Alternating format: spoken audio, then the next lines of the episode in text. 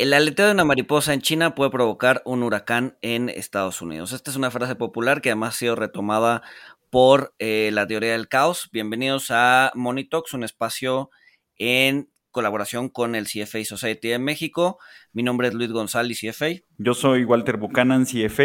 Eh, y como lo dijo Luis, pues vamos a hablar del efecto mariposa y no, se trata de la película de Aston Kutcher, más bien vamos a hablar de la cadena de suministro y lo complicado que es. Para eso contamos con un invitado experto en el tema. Él es Daniel Macías Buchanan, así es, somos primos.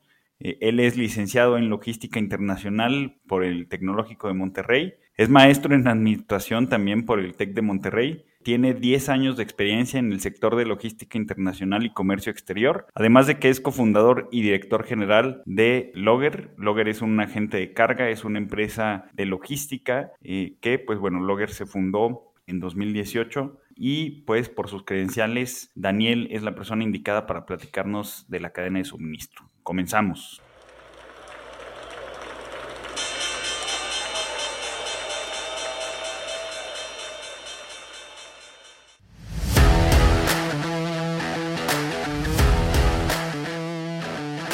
Monito, el otro lado de la moneda. Pues bueno, Daniel, muchas gracias por eh, venir al, podcast. Eh, pues tú y yo hemos platicado de, la cadena de suministro y, cómo cualquier cosa, sobre todo ahorita, cualquier percance eh, que esté sucediendo, un huracán, un energy crunch, un, alguna cuestión que, que pueda causar un retraso pues tiene, tiene efectos de orden primario, secundario, terciario que, pues causa una retroalimentación pues sí, negativa en la cadena de suministro, pero pues todo esto quedó muchísimo más sensible o quedó expuesta la, la complejidad de, de la cadena de suministro gracias a, bueno, gracias sino debido a la pandemia. ¿Por, por, dónde, por dónde podrías, podríamos empezar para, para hablar pues, de la cadena de suministro, de, de, lo que pasó y por qué la solución a lo que estamos viviendo actualmente, que es preocupación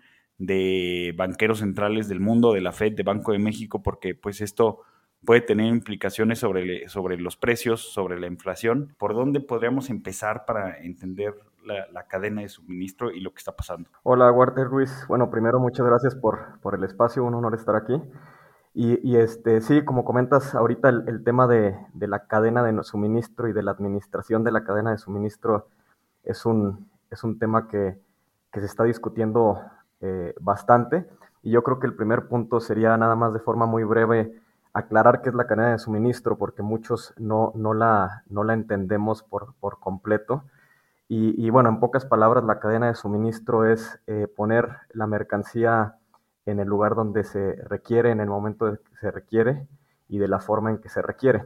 Sin embargo, este, esto, esto en la cadena de suministro se va eh, muchos puntos atrás, hasta el punto incluso de negociaciones con proveedores, de, en decidir dónde se va a desarrollar el proveedor, todo ese tipo de decisiones, eh, dónde se van a poner los centros de distribución, tienen que ver con la cadena de suministro. Por ahí hay mucho la, discusión entre la diferencia entre logística y cadena de suministro. Yo, yo soy de los que está más por el lado de que nada más es irle cambiando el nombre a las cosas. Eh, nos encanta y les encanta a los académicos cada vez eh, estar jugando con palabras y decir que sí, antes la logística era la cadena de suministro, pero ahora la cadena de suministro es un poquito más y ahora la logística es solo del almacén a la entrega. Entonces, son temas, eh, son conceptos muy, muy similares, pero bueno, ahorita lo generalmente aceptado es la cadena de suministro, es todo lo que tiene que ver con este, hacer que los productos lleguen a donde tienen que llegar, pero como comento, desde incluso la negociación con proveedores y la logística, este, actualmente ese concepto es generalmente aceptado como la parte que únicamente se dedica a este, prácticamente la distribución, ¿no? Pero bueno, este, aclarado, aclarado ese tema, la importancia de la cadena de suministro es algo que nos ha dejado entrever un poquito más lo que ha estado sucediendo últimamente. La cadena de suministro siempre ha sido eh, sumamente importante, sin embargo, lamentablemente no se le ha dado en, muchas empresas, en muchos gobiernos, la, importancia que, que, tiene, ya que como bien lo comentas, pues a final de cuentas la cadena de suministro termina afectando el precio de los commodities y el precio de los commodities es algo que nos termina eh, pues moviendo todo, ¿no? Y nos termina afectando en la economía a nivel global. Actualmente el tema, para, abrir un poquito en lo que está pasando el día de hoy en la cadena de, suministro, nos hemos encontrado con dos años en los que han sucedido cosas que, no estamos acostumbrados a que sucedan, ¿no? O que, no, o que nadie había pronosticado que sucederían. O sea, Black, Swans, ¿no? O sea, no, no, nada más un Black Swan, ¿no? Digo, ahorita nos vas a platicar, pero pues han ocurrido Black Swans que, que nadie nunca imaginó que iban a suceder en, los 70 años que se ha desarrollado esto, ¿no? Sí, exactamente, exactamente. Estos, estos cisnes negros que, bueno, todos sabemos que pueden suceder en cualquier momento, sin embargo, son dos años en que en la cadena de suministro hemos tenido no un par, sino tres o cuatro cisnes negros, y eso ha hecho que se rompa toda la, todo el, el equilibrio que tiene que existir en la cadena de suministro, porque la cadena de suministro al final es un, un equilibrio entre envíos y recibos entre todo el mundo. Nunca ha existido un equilibrio perfecto y nunca lo va a existir. Sin embargo, ya estábamos en, un equilibrio medido, ¿no? Donde yo ya sabía que a lo mejor para regresar contenedores a China tenía que regresar el 30% de los buques con contenedores vacíos. Ya era un, ya era un equilibrio medido, este, ya estaban los costos medidos, la demanda y la oferta ya estaba hasta cierta forma medida y calculada y sin embargo todos estos cisnes negros vinieron a, este, a, tumbar todo este esquema en el que se venía trabajando y a crear un, desequilibrio del cual pues simplemente no nos hemos podido recuperar.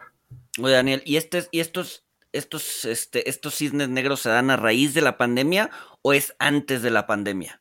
Mira, yo, yo pienso, yo pienso a título personal que, estos, estos cisnes negros explotan, explotan a raíz de la pandemia, pero sin embargo, eh, eh, como cualquier cisne negro, pues trae una cola que, se, viene gestando tiempo atrás, ¿no? O sea, no lo vemos, esa es la parte del cisne negro, que no, que no lo vemos, pero ahí está, realmente llega y truena, ¿no? No es que de repente este, aparezca un cisne negro, este, sí, de la nada. no es que no, de la nada exactamente, pero ya traíamos arrastrando eh, eh, bastante cosas.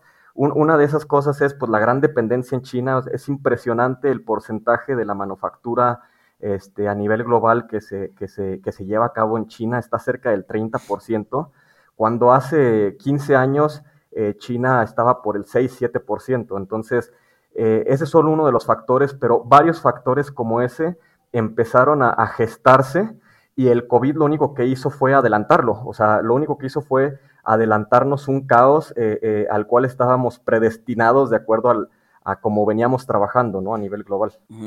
A ver, bueno, nos hablaste de, de, de, varios, ¿no? Que se dieron varios cisnes negros, como por ejemplo la dependencia de China que terminó explotando, pero ¿qué otros, por ejemplo, qué otros, qué otros cisnes negros o qué otros eh, riesgos de, de, digo, para los que no sepan lo que es un cisne negro, eh, esos riesgos muy improbables de que, que, sucedan se concretaron? ¿Qué otros riesgos eh, muy improbables empezaron a concretarse? Ah, sí, me, me parece que la, la pues sí, la industria de, logística pues ya venía arrastrando algunos problemas. Eh, eso lo podíamos ver, por ejemplo, con las acciones de, FedEx o Maersk, que pues son, son los, eh, pues las empresas más importantes para mover mercancías en el mundo, eh, porque me parece que, traían márgenes súper erosionados. Este, tú me habías comentado que, que inclusive había una cuestión de, de costos negativos, o sea, había una sobre oferta, habrá una sobrecapacidad en logística, ¿no? Curiosamente, antes de la pandemia,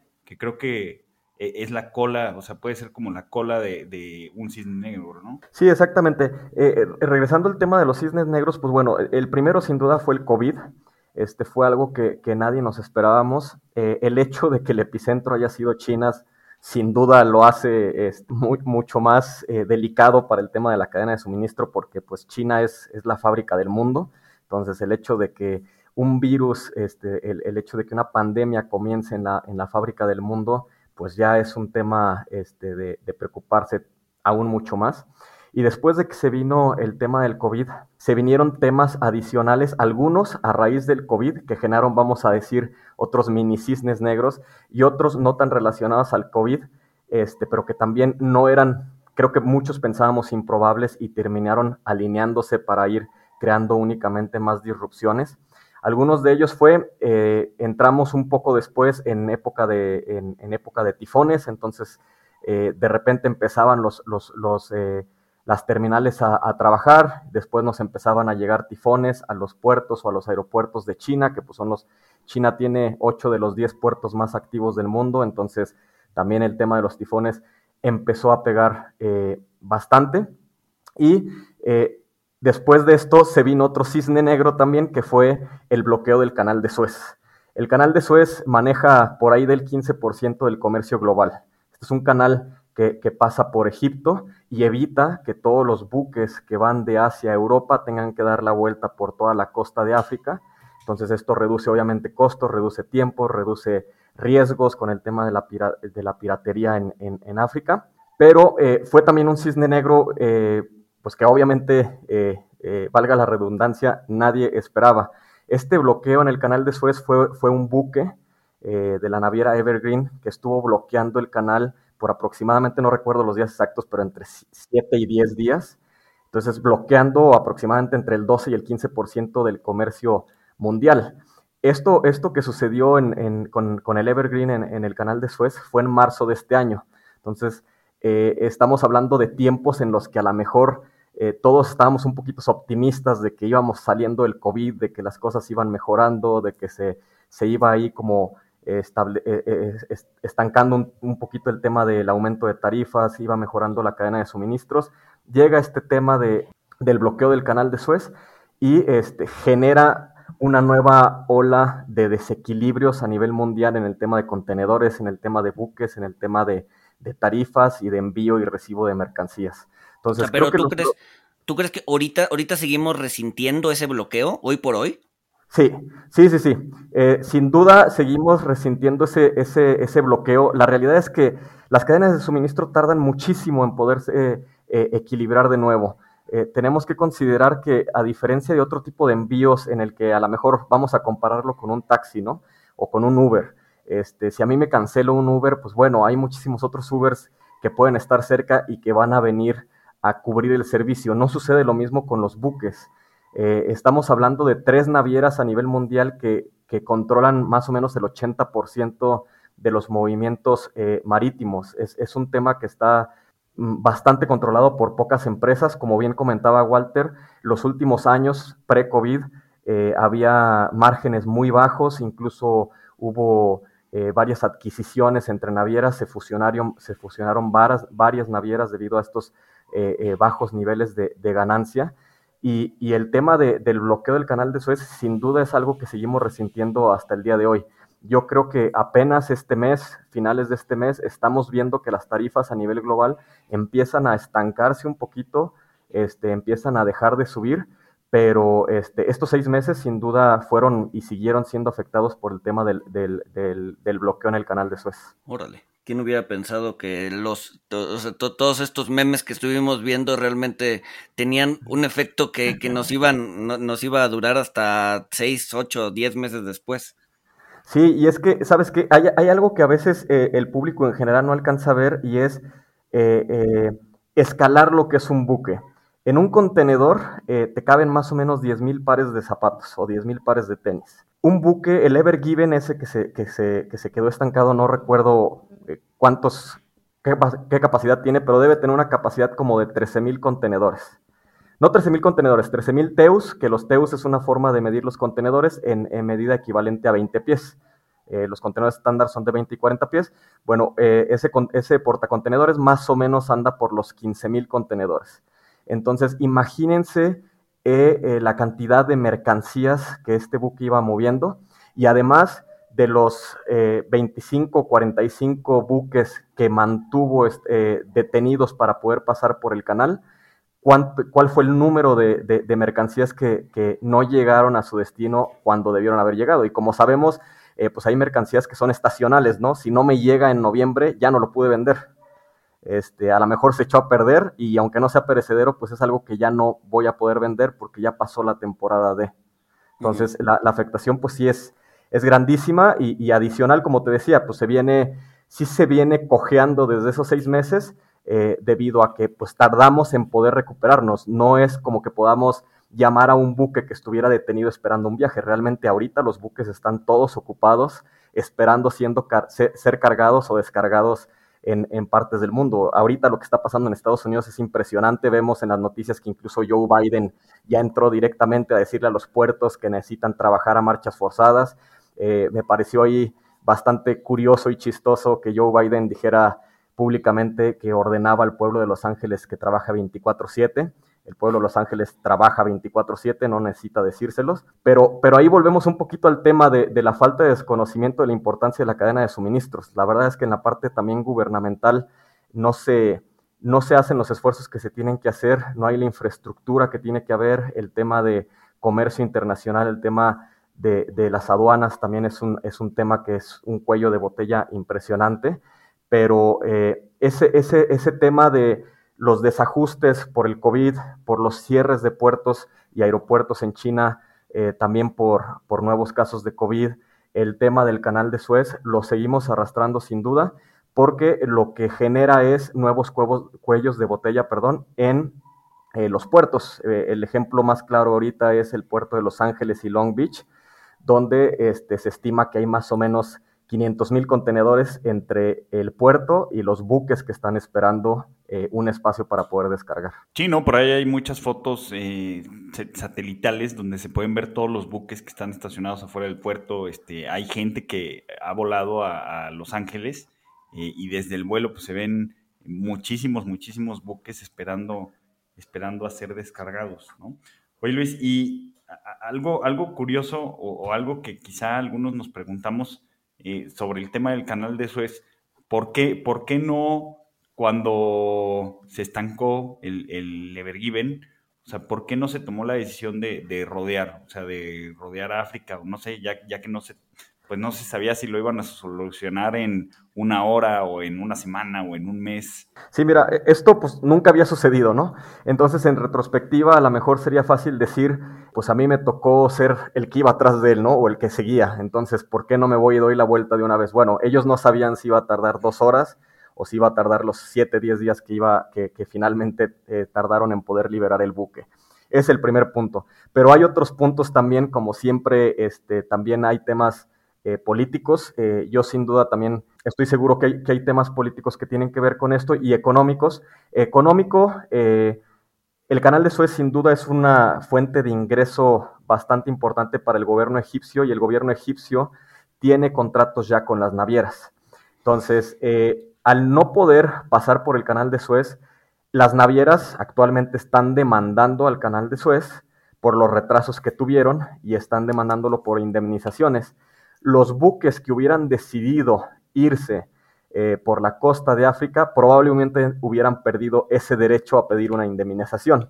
Porque muy probablemente, digo, desconozco las cláusulas exactas de los contratos entre ellos, pero muy probablemente si cualquiera de esos buques hubiera decidido tomar la costa de África en lugar de esperarse y hubiera quedado liberado al siguiente día, el gobierno egipcio, el canal de Suez, muy fácilmente le hubiera dicho, yo no te voy a pagar nada extra y tú estás rompiendo el contrato porque tú habías dicho que ese buque iba a pasar por aquí.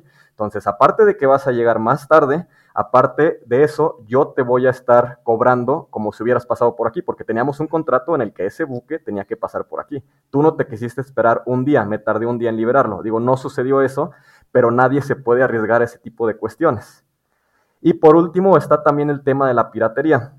Creo que casi todos hemos visto la película, la película del, del Capitán Phillips y eso es, eso es algo que sucede en el día al día. Es, es impresionante que en el mundo moderno de hoy un portacontenedores de, de, de ese tamaño eh, pues corre esos riesgos de, de ser atacado por, por, por, estos piratas somalíes en, en, pequeñas lanchitas, pero bueno, es algo que sucede.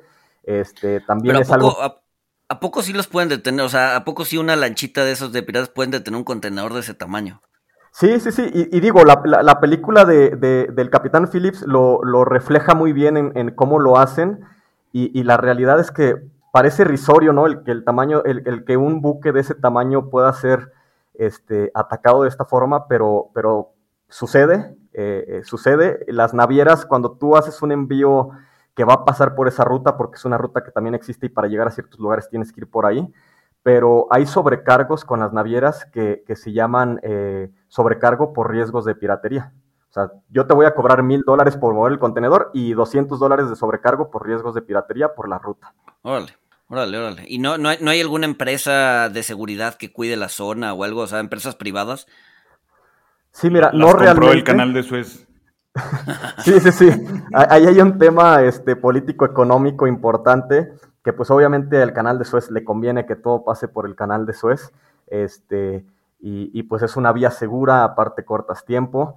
Pero a pesar de que, de que hay esfuerzos este, limitados a mi, a mi forma de ver o de, desde mi perspectiva, pero sí hay esfuerzos eh, tanto gubernamentales como privados por mejorar ahí la seguridad, pero pues no son los necesarios, evidentemente. Sí, o sea, si, si nos ponemos muy, muy imaginativos y conspiranoicos, pues, o sea, está muy sospechoso este, pues, que, que unos piratas somalíes en, en, lanchitas pues hagan lo que quieran, este, y, y pues no, no hay, pues como, como decía Luis, pues no hay escoltas privadas o no hay eh, buques militares gubernamentales que resguarden esa zona, ¿no? Este, es, es, algo curioso. Sí, si nos vamos con un experto este, y, y, en la zona y en el canal de Suez, bueno, nos, nos va a venir con, con, con, un montón de cosas específicas, este, nos van a complicar el problema, pero el problema es muy sencillo, ¿no? O sea, en realidad el problema es muy sencillo, no se necesita explicar más acerca de ello, eh, pero sí, sin duda hay ahí tema, eh, un tema económico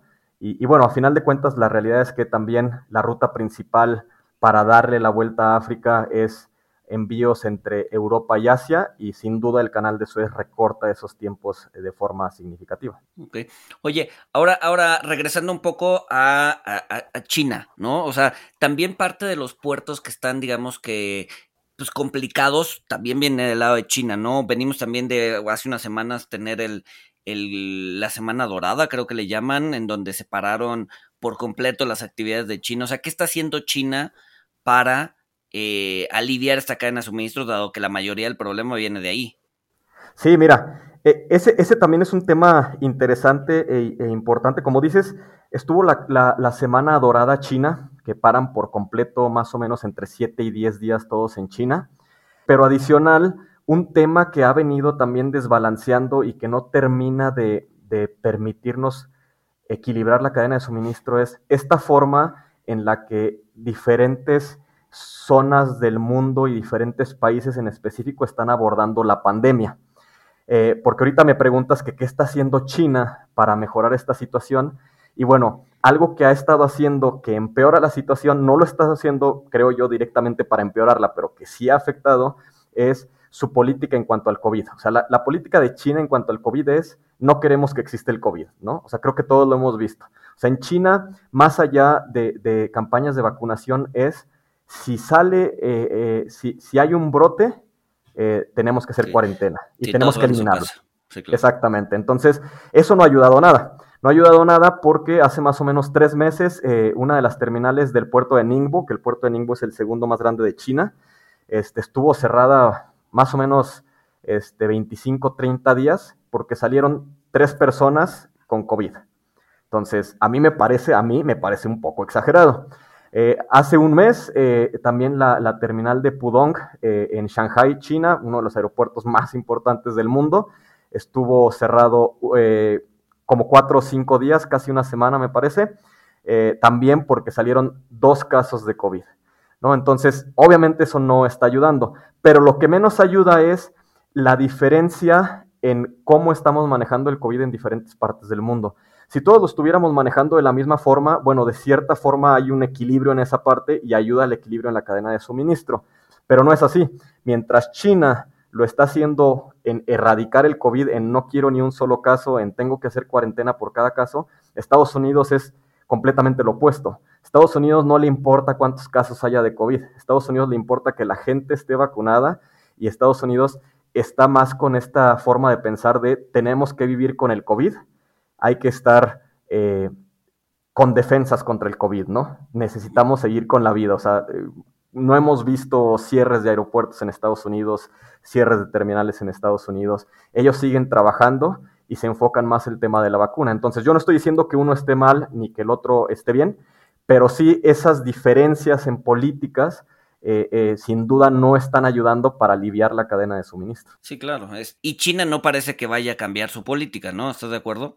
Sí, no, no, yo no veo, yo no veo un cambio de política. Incluso, pues ahorita el tema de, de los, de los, eh, de los, de los blackouts en, en, en, en, China, el tema energético en China, pues también lo único que va a hacer es empezar también a, a, a causar un poquito más de, de disrupciones. Que ese, sí, claro. que ese es otro, ese es otro cisne negro, ¿no? Sí, exactamente. ¿Quién se iba a esperar que la fábrica del mundo se quedara sin luz?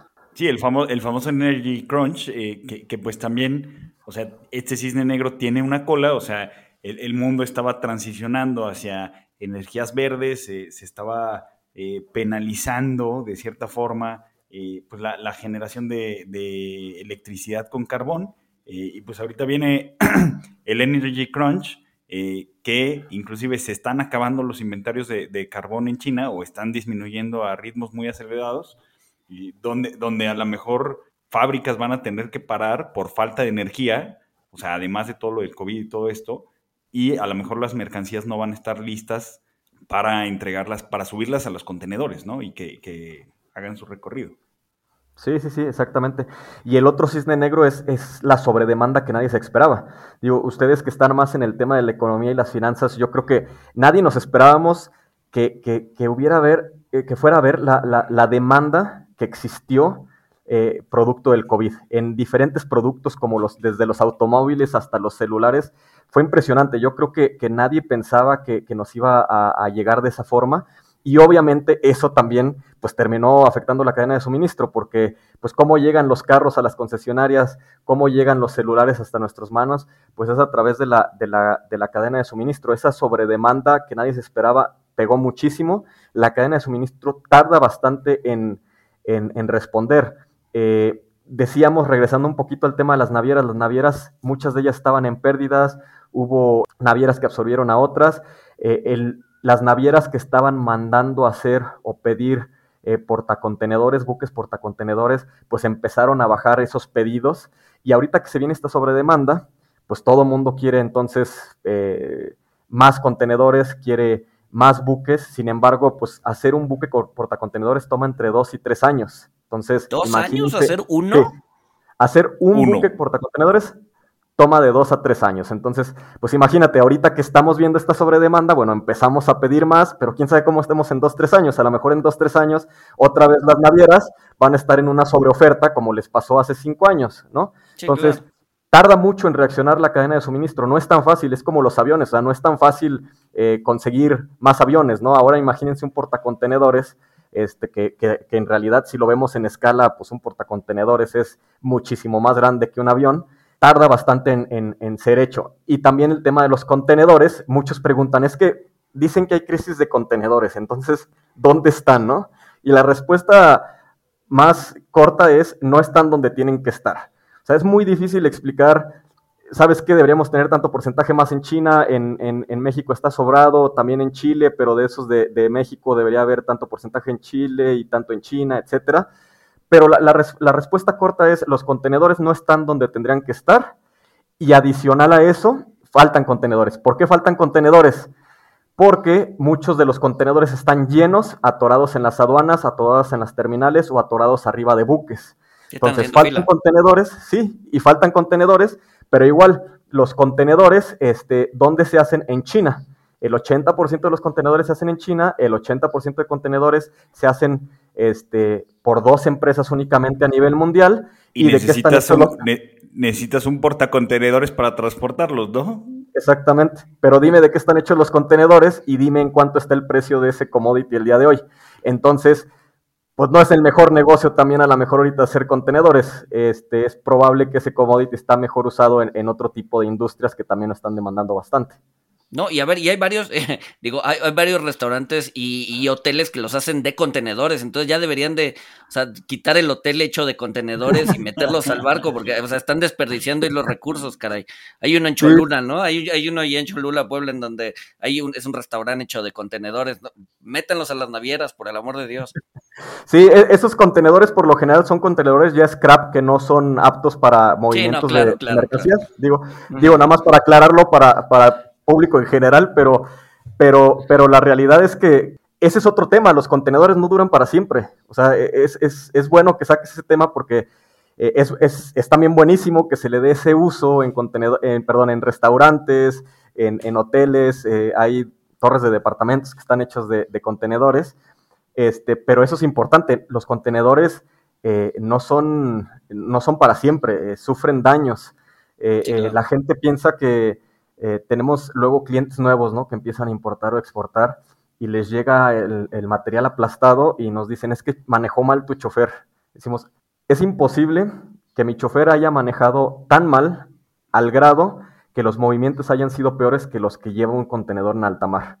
Si ustedes busquen cómo se mueve un buque en alta mar y, son olas eh, enormes, ¿no? Inimaginables, los movimientos son fuertísimos, la carga va este, subiendo y bajando, por eso es importante trincarla, que es básicamente amarrarla, no nada más cargarlo, por muy pesado que creamos que sea, pues dentro de un buque hasta un coche sale volando y pega con el techo, ¿no?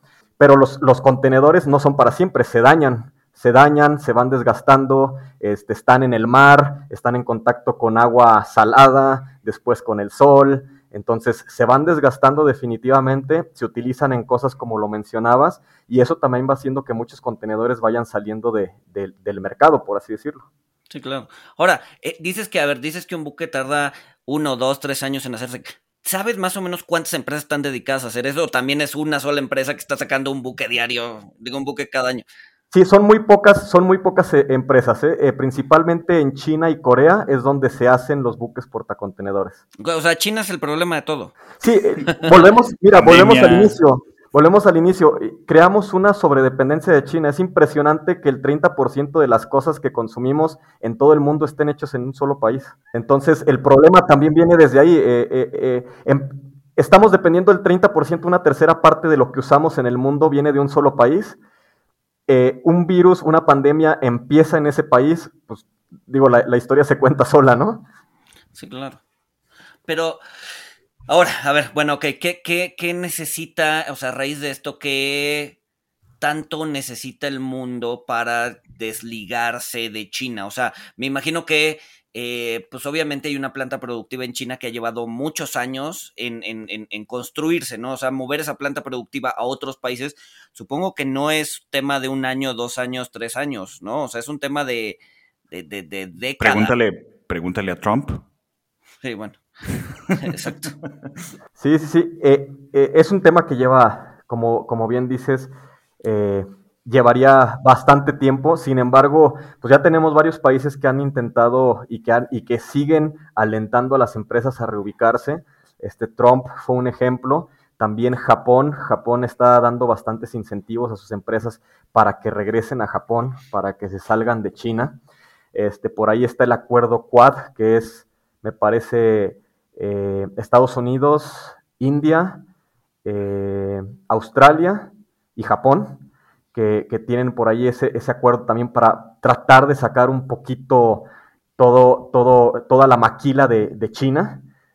pero sin duda es algo que tomaría demasiado tiempo. O sea, no es nada más mover la planta, es replantear toda la logística, es eh, replantear temas incluso de, aranceles, obviamente negociaciones, desconocemos los contratos que tengan entre ellos, ¿no? muchos de esos contratos van a ser a muy largo plazo, pero, pero también la otra muy importante, Luis, es que a veces seguimos viendo a China como la maquila del mundo. Y, China dejó de ser la maquila del mundo desde hace rato. China es la fábrica del mundo y la diferencia entre la maquila y la fábrica es que los chinos son dueños de la fábrica y son dueños de las patentes y son dueños del diseño. Con esto lo que quiero decir es que antes eh, lo que se hacía en China, digo, no me estoy yendo a muchísimos años atrás donde decíamos lo que estaba hecho en China era chafa, era malo, este, pero todavía hace unos años atrás lo que era hecho en China pues era maquilado, ¿no? Era hecho por empresas con diseños americanos, con tecnología la, fábrica, de iPhone, alemana, sí, y nada más, nada más maquilado tal cual por los chinos. Sin embargo, pues todos hemos visto que los chinos, eh, la verdad, se pusieron las pilas, eh, le invirtieron, también por ahí a lo mejor tomaron algunas ideas que no les pertenecían, pero este, ya el día de hoy están haciendo sus propias marcas de carros, este, sus propias marcas de celulares, eh, de los celulares y la tecnología, yo creo que no hay la menor duda, esos cuates ya tienen un porcentaje del mercado eh, impresionante. Este, y a raíz de eso también han empezado a comprar eh, empresas ícono a nivel internacional, ¿no? Como Pirelli. Las llantas Pirelli son un ícono italiano que ya es prácticamente inversión china. Entonces, eso también ya no es tan fácil moverlo, porque a lo mejor todas las empresas que siguen siendo japonesas se pueden salir de China, pero China dejó de ser la maquila del mundo, es, es la, fábrica del mundo, entonces no es tan fácil ya solucionar ese tema. O sea, eh, le, dimos, el, mundo... le dimos esa arma a ellos y la tomaron. El mundo se puede salir de China, pero China no se va a salir del mundo. Exactamente, exactamente, eso es, eso eso es lo, que, lo que está sucediendo, o sea, y puede suceder y sería un esfuerzo conjunto de prácticamente todo el mundo, este, pero es, es sumamente difícil cambiar esa balanza actualmente. Oye, esto, esto que estás diciendo de, o sea, salirse de China, eh, rebucar fábricas, cadenas de suministro, o sea, ¿estamos hablando de una desglobalización? Mira, eh, yo no lo llamaría desglobalización porque en realidad eh, este tema de la globalización pues no es una globalización. Si dependes el 30% de un solo país, eso no es globalización. ¿Es una chinalización? Sí, sí, sí, eso, es una chinalización, o sea, una, globalización. Acabas de, invitar, acabas de inventar nuevo término, ¿eh? Aguas. Sí, siempre invento pendejadas. no, no, no, está bien, digo, igual y te citan por ahí, ya, ya no, ya, así como los que inventaron el BRICS y, todo eso, ah, Walter y la China global y la chinalización. Sí, sí, sí, pero una globalización ideal, vamos a decir, pues estaría mucho más equilibrada, ¿no? No el 30% en un, eh, en un solo país. Y, no tengo el dato, pero si lo movemos al porcentaje en Asia, eh, yo creo que también nos llevamos ahí una sorpresa bastante grande. Imagínense Vietnam, Tailandia, India, China, Japón. No sé qué porcentaje sea, pero es un porcentaje impresionante. Este, pero sí, pero sí, no creo que, no creo que sea un tema de dónde se producen las cosas, sino cómo se comercia las cosas, ¿no? Entonces, o sea, si pasas la, la, planta de China a Japón o de China a la India o lo que sea, pues al final del día va a ser la misma planta en China, digo, en, la India, dándole servicio pues, a todo el mundo, ¿no? Es más bien como diversificar la globalización, ¿no? Si, podemos Exactamente, sí, sí, sí. Sí, sí, sí, creo que tienes un punto ahí bastante importante, es diversificarlo y, no existe actualmente. O sea, en China se hace de todo. O sea, es impresionante que tú vas al súper y un lápiz está hecho en China, pero también el, este, el pescado que te estás comiendo está hecho en China. Un día fíjense y, es de verdad una odisea encontrar pescado congelado en cualquier súper del país, incluso en mercados, que no sea chino. Es dificilísimo. O, chino, o vietnamita, o asiático. Sí, asiático en general. Sí, asiático. Entonces, no estamos hablando nada más de tecnología, no estamos hablando nada más de automóviles, eh, estamos hablando también de alimentos. A veces pensamos, bueno, allá están las fábricas y, bueno, eh, tienen minas y sacan acero, y, este, pero no, no, nos quedamos ahí. O sea, también es un tema de, alimentos eh, en la cadena de suministro que está un poquito cargado hacia Asia. Sí, o sea, no, es como la teoría que, este, pues a lo mejor un país se iba a encargar de, o bueno, una región de, lápices, otra de celulares, otra de alimentos, otra de... Sí, eso no existe. joyería, o sea, ya, todo está, en China. Y, entramos otro tema, por ejemplo, con el, con el pescado, que quién sabe, a lo mejor el pescado que te estás comiendo cuando era pececito era mexicano, o a lo mejor era chileno, pero los chinos, como saben, ya están hasta las costas de prácticamente todo el mundo, desde donde toman este, peces y, bueno, eh, ya distribuyen pescado a todo el mundo. Sí, claro. Sí, ya, o sea, sí, ya están metidos en, en, en, todos lados, ¿no? Este, eh, no sé si recuerdan el, el, episodio que teníamos de cuando hablábamos de maíz, este, justamente nos, nos, platicaba eh, este, la persona que Jesús, exacto, nos, nos platicaba eh, pues que, él incluso trabajaba por una empresa china que estaban aquí en México monitoreando cómo estaba el maíz para ver si compraban, vendían, producían más, o sea, están prácticamente en todos lados. Sí, sí, y, que los que, o sea, eh, los que mueven el precio de la tortilla, aunque no la consumen, son los chinos. Sí, sí, sí. Sí, yo creo que es así para, para, un montón de productos y es una inversión que China planeó y que le está empezando a pagar, ¿sí? Porque Realmente todo este tema de las subvenciones eh, eh, en China, que, todos sabemos que existen, eh, es impresionante. También es otro tema de difícil de mover de China actualmente. tú te traes, tengo por ahí un caso, por ejemplo, unas tarjas, unas tarjas para, para, para cocina. Unas tarjas para cocina en China las puedes conseguir en 5 dólares, una tarja comprada allá. Si, si tú la traes de China, una tarja, eh, además de tener que pagar el flete, bueno, pagas un IGI, que es un impuesto general de importación, un arancel, que anda en el 10-15%, no recuerdo para ese producto, pagas el IVA, pagas DTA, que es un derecho de trámite aduanero, pero aparte pagas una cuota compensatoria, porque el gobierno mexicano pues, considera que una tarja no puede valer eso, ¿no? Entonces, las, las tarjas de China, independientemente de lo que cuesten, te, te, te, generan una cuota compensatoria, creo que como de 8 dólares por kilo, ¿sí? Más o menos. Entonces, si tú traes un contenedor de 20 toneladas, lo, lo llenas con 20 toneladas de tarjas, este, estamos hablando de que vas a pagar 100 mil dólares de cuota compensatoria, 2 millones de pesos de cuota compensatoria. Se los voy a poner a este nivel sigue conviniendo más a veces traérselo de China y pagar esa cuota compensatoria que buscar un proveedor en Vietnam, de donde México tiene un tratado de libre comercio y el día de hoy se paga el 6% de IGI, no se paga cuota compensatoria, y a partir del 1 de enero del 2022 se va a pagar 3%. Entonces, no hay un incentivo para buscar en otro lado. O sea, tú si le pones esos escenarios, pues el comprador aquí en México va a decir, ok, a lo mejor después me conviene en Vietnam, lo veo después, pero ahorita me conviene seguirlo trayendo de China. O sea, incluso, incluso a nivel económico sigue sin hacer sentido. O sea, o sea, a nivel económico sigue, sigue haciendo todo el sentido comprarle a China. Sí, sí, sí. Sigue haciendo eh, todo, todo el sentido comprarle a China por los precios que ofrecen. Y también a final de cuentas estábamos hablando de que China tiene 8 de los 10 puertos más activos del mundo. Entonces, si tú traes algo de Vietnam, ese buque va a parar en China para hacer una escala o va a parar este, tal vez en, Corea. Entonces, de todos modos, también los tiempos de tránsito, pues los mejores son los de China, porque son los puertos base. Entonces, también en tema, en tema de tiempos, o sea, lo que ha hecho China es, pues China hizo una gran inversión, ¿no? En, eh, todo esto que está sucediendo, yo no lo considero, pues, eh, de ninguna forma producto del azar. Por supuesto que las situaciones del COVID, otras situaciones han sido producto del azar, que creo que solamente han acelerado este proceso. Pero todo esto, para mí, es es una estrategia china muy bien manejada, eh, muy bien manejada en la, que, en la que China ha invertido muchísimo, este, no solo en el desarrollo tecnológico y en la educación, sino también en la infraestructura. O sea, los puertos base de Asia son los puertos chinos, los aeropuertos base en Asia se están convirtiendo este, en los puertos chinos, en los aeropuertos chinos, perdón, antes no lo eran.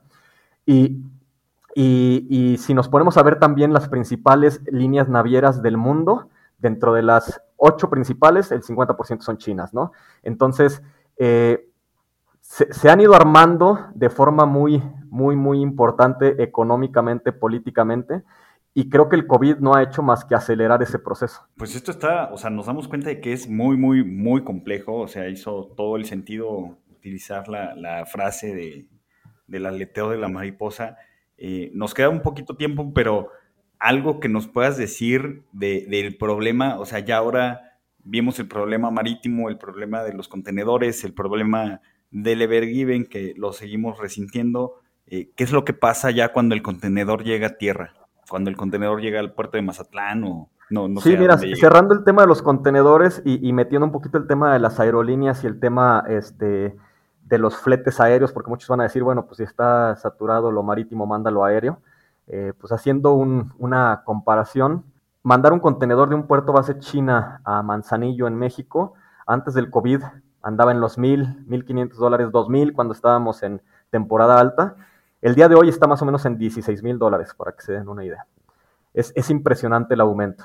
Y en el tema de, los, de los, fletes aéreos, ni se diga. Eh, pre-COVID estábamos a lo mejor en los 2, 3, 4 dólares. Llegamos a los 25 dólares cuando estaba en su apogeo el COVID. Ahorita estamos por los 12 dólares, o sea, seguimos estando eh, altísimos. Eh, entonces, ahí hay que esperar todos alzas de precios. Si queremos comprar algo, vamos comprándolo porque para el 2022 yo creo que va a haber bastantes aumentos. Yo creo que las grandes cadenas han estado absorbiendo los aumentos. los chicos no han podido absorberlos tanto, pero se vienen, se, viene, se vienen aumentos importantes. Pero incluso antes de llegar a tierra, ahorita con la pregunta que me hacías, Walter, pues bueno, ya muchos están fuera de la jugada. ¿Con qué me refiero? A que si tú traías cierto producto, a lo mejor traías palillos, porque hay gente que se trae literalmente palillos de China. Este, si tú te traías palillos de China, pues un contenedor te costaba mil dólares, son 20 mil pesos. No está nada mal un flete de China para acá en 20 mil pesos. Eh, creo que te puedes traer prácticamente cualquier producto, ¿no? Y no te va a pegar. pero ya el día de hoy estar pagando 300 mil pesos probablemente deja de, ser negocio. Entonces, muchos, muchos eh, pequeños pues han dejado de, importar ahorita eh, temporalmente, ¿no? Pero regresando a la pregunta que me hacías, Walter, llegando a, Puerto aquí en México es una nueva historia, este, un nuevo cuello de botella, eh, más problemas de cadena de suministro.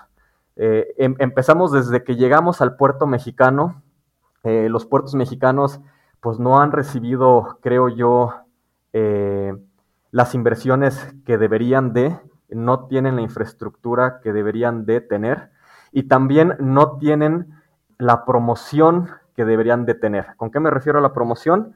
En que la mayoría de gente en el Pacífico prefiere llegar a Manzanillo a pesar de que Lázaro Cárdenas es un puerto mucho más ágil, ¿sí? es un puerto mucho más rápido en sus operaciones. Y bueno, ahí entran como siempre temas políticos y también temas de seguridad ya en México, porque sin conocer a lo mejor mucho del tema logístico, yo, si yo les digo, oye, pues tengo la opción de llegar a Manzanillo, Lázaro Cárdenas, ¿cuál prefieres? Yo creo que todos van a decir Manzanillo, me suena más seguro que a, a que mi contenedor cruce todo Michoacán. Entonces, este, ahí también entra ya un tema de, seguridad. Sin embargo, la realidad es que está muy, eh, eh, estamos muy centralizados en ciertos puertos en México. A pesar de la gran extensión que tenemos en México, es impresionante que básicamente los puertos eh, importantes sean Ensenada, Manzanillo, Lázaro Cárdenas, Altamira y Veracruz, ¿no? Y por ahí en algunas cosas se puede meter Mazatlán y se puede meter también Puerto Progreso, pero son son súper poquitos puertos. O sea, si nosotros vemos la línea costera de México y la comparamos contra la de China y comparamos el número de puertos que hay, es impresionante la diferencia. O sea, dependemos muchísimo de esos puertos. Son cuellos de botella impresionantes desde la parte operativa, como comento ahorita, pero también después entramos en, el en la parte aduanal y de comercio exterior y ahí sí, la verdad es que yo creo que es la pesadilla de cualquier importador o exportador en México, porque ya estamos hablando no de temas logísticos, sino ya este, de temas de regulaciones y temas que tienen que ver con la autoridad. Y como sabemos, pues en México no se nos da mucho el no ser burocráticos.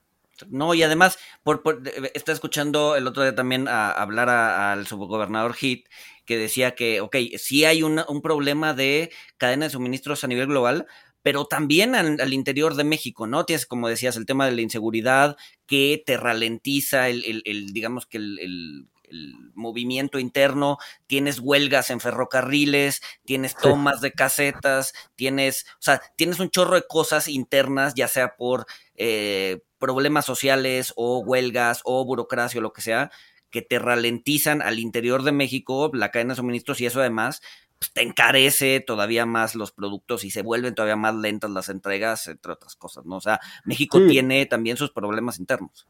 Sí, y pareciera que los queremos empeorar, ¿eh?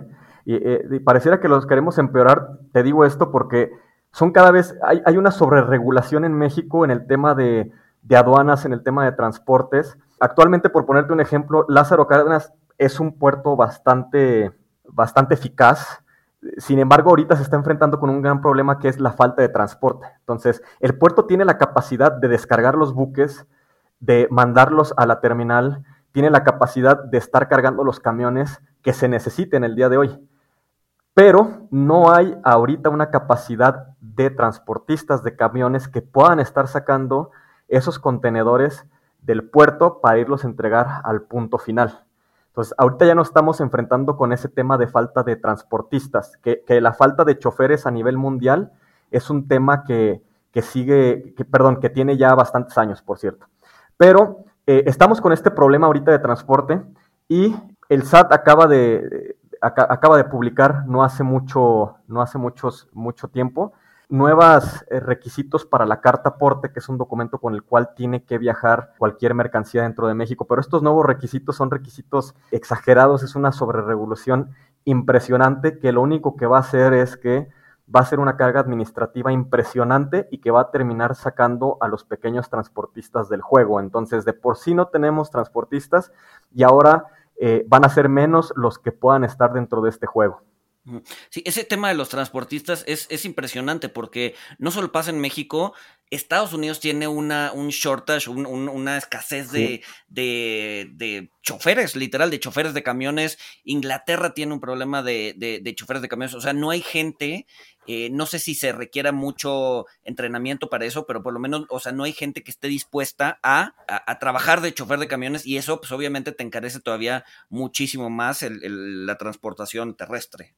Sí, fíjate, aquí, aquí entra Luis un tema un tema, o sea, otro, otro punto, ¿no? O sea, hablamos de, de, del aleteo de la mariposa y entra otro punto más que es el cambio generacional. La realidad es que eh, más allá de, de, la capacitación que se requiera, las nuevas generaciones no es algo que les interese este, hacer, no es algo que les, que les genere una piel, a pesar de que ser transportista de, de, largo alcance es una carrera muy bien pagada tanto en México como, con, tanto en México como en Estados Unidos. Y, y, y lo digo muy bien pagada estando arriba del promedio de alguien que, termine la universidad. Pero es un trabajo difícil, ¿no? También, este. sí, claro.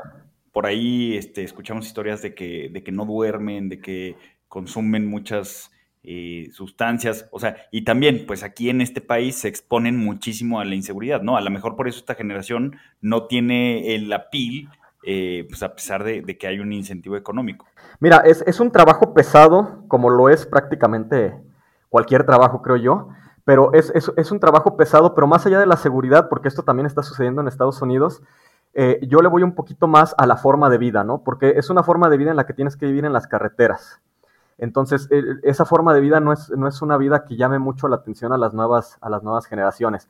Y antiguas generaciones les llamaba un poquito más. Eh, tú conoces eh, choferes de, edad ya un poquito más avanzada y les encanta. Ellos ya hasta se sienten incómodos a veces estando demasiado tiempo en su casa. Ellos lo que quieren es salir y estar manejando. Mm, ya, ya, ya. Curioso, curioso. Oye, Daniel, bueno, ya para, para, para terminar, la pregunta del millón. ¿Cuándo se va a solucionar esto? Sí, mira, esta es, una, pregunta bien interesante y que nos hacemos todos los días. Yo se los hago a las navieras con las que trabajamos, a las aerolíneas, los clientes nos las hacen a nosotros, nos las hacemos entre todos, ¿no? Es una pregunta que entre todos nos hacemos tratando de encontrar a alguien que nos dé al menos una pista de, cómo van a suceder las cosas. Pero, mira, actualmente el día de hoy ha empezado a haber un poquito más de estabilidad en el tema de, de tarifas y eso nos empieza a hablar un poquito de lo que esperan las navieras y de lo, de, lo que están viendo ellos. Este, pero los estimados son que al menos todo el siguiente año sigamos con, con este tipo de disrupciones. Disrupciones en las que tengamos alta volatilidad de, tarifas y también en las que tengamos retraso en la llegada de mercancías, sean productos finales o sean componentes básicos para industrias como la automotriz y la electrónica. Eh, el consenso general es que al menos nos va a tomar un año más. Sin embargo, pues estamos expuestos a estos cisnes negros que pueden ser para bien o para mal. Ahorita empezamos a ver las cosas un poquito mejor, vienen los shortages de energía, no sabemos si van a ser para bien o para mal, sin duda nos van a afectar en la disponibilidad de productos, pero pudieran ayudar un poquito a controlar la demanda de envíos. Claro. O sea, a ver, entonces el escenario, digamos que el escenario base hoy es al menos todo 2022, pero con riesgos a que, o sea, el, riesgo a que se vuelva más, o sea, el riesgo a que se eh, sea más tiempo eh, es mayor a que el riesgo, a que se acorte, pues, ¿no? O sea, estamos mucho más arriesgados a que nos vayamos más allá del 2022, a que termine antes. Sí, es correcto, correcto, tal cual lo dices. Sí, o sea, conservadormente, pues todavía pensar en principios de 2023, este, digo, porque pues va a haber tifones y va a haber más cosas, evidentemente, este, digo, supongo que vamos a volver a ver cierres de puertos en China, este, pues 2023 pues, sería un, estimado conservador, ¿no? Sí, correcto. Ah, pues bueno, muy, muy, muy interesante. Eh, y, y, pues bueno, Luis, yo, yo cerraría, o bueno, yo con lo que me quedo es que eh, pues la cadena de suministro eh, pues es algo que dábamos por sentado, eh, pues quizá por esto pues no, no, no le, importaba tanto al gobierno, a los reguladores. ahorita que ya explotó todo esto, que pues ya vimos que este cisne negro tiene una cola muy larga, pues ahorita sí está Biden viendo eh, qué hace diciéndole a la gente que ya está trabajando 24/7, pues que trabaje 24/7, que este, pues no, no tiene sentido, este, pero bueno, lo, están haciendo, les está importando. A, mí me queda claro, eh, pues con el respeto de los banqueros centrales y las autoridades, que pues si bien han manifestado sus preocupaciones, pues eh, creo, creo que es algo muy, muy complejo de, entender si, si, no eres experto, si no estás metido de lleno en el, en el sector. Eh, y, pues bueno, es, nos damos cuenta uno, de la dependencia que hay con China, eh, de la chinalización, eh, y dos, pues de, lo frágil que es eh, la cadena de suministro y las vulnerabilidades, que a lo mejor el construir más buques ahorita, pues va a ser el desequilibrio del mañana, ¿no? No sé, no sé si agregues algo más, Luis. Pues no, digo, a ver, ahorita haciendo, haciendo el episodio, creo que, creo que va a ser importante hacia adelante pues, hacer, ah, y, no sé cómo veas, Walter, y estoy soltando la idea así ya en, en, en, vivo, pues, hacer una serie de China. O sea, la verdad es que creo que va a ser bien importante entender la parte política, la parte económica, la parte social. O sea, hay que hacer una radiografía de China eh, a fondo para, o sea, porque al final del día, pues sí, o sea, no, no, no creo que esta dependencia se vaya a resolver pronto y dudo incluso que se llegue a resolver, ¿no? O sea, creo que los chinos están haciendo todo lo posible para que el mundo dependa de ellos eh, y pues hasta ahorita lo han logrado, ¿no? Sí, no, en definitiva tenemos que traer un, experto o una serie de, expertos, además de Daniel, eh, pues que nos platique eh, pues más sobre, sobre China, el tema político, ideológico, pues y los programas que traen para los próximos 10 años sí, definitivamente concuerdo contigo y con esa idea. Pues Daniel, mil, mil gracias. Creo que nos abriste un poco el panorama, nos dejaste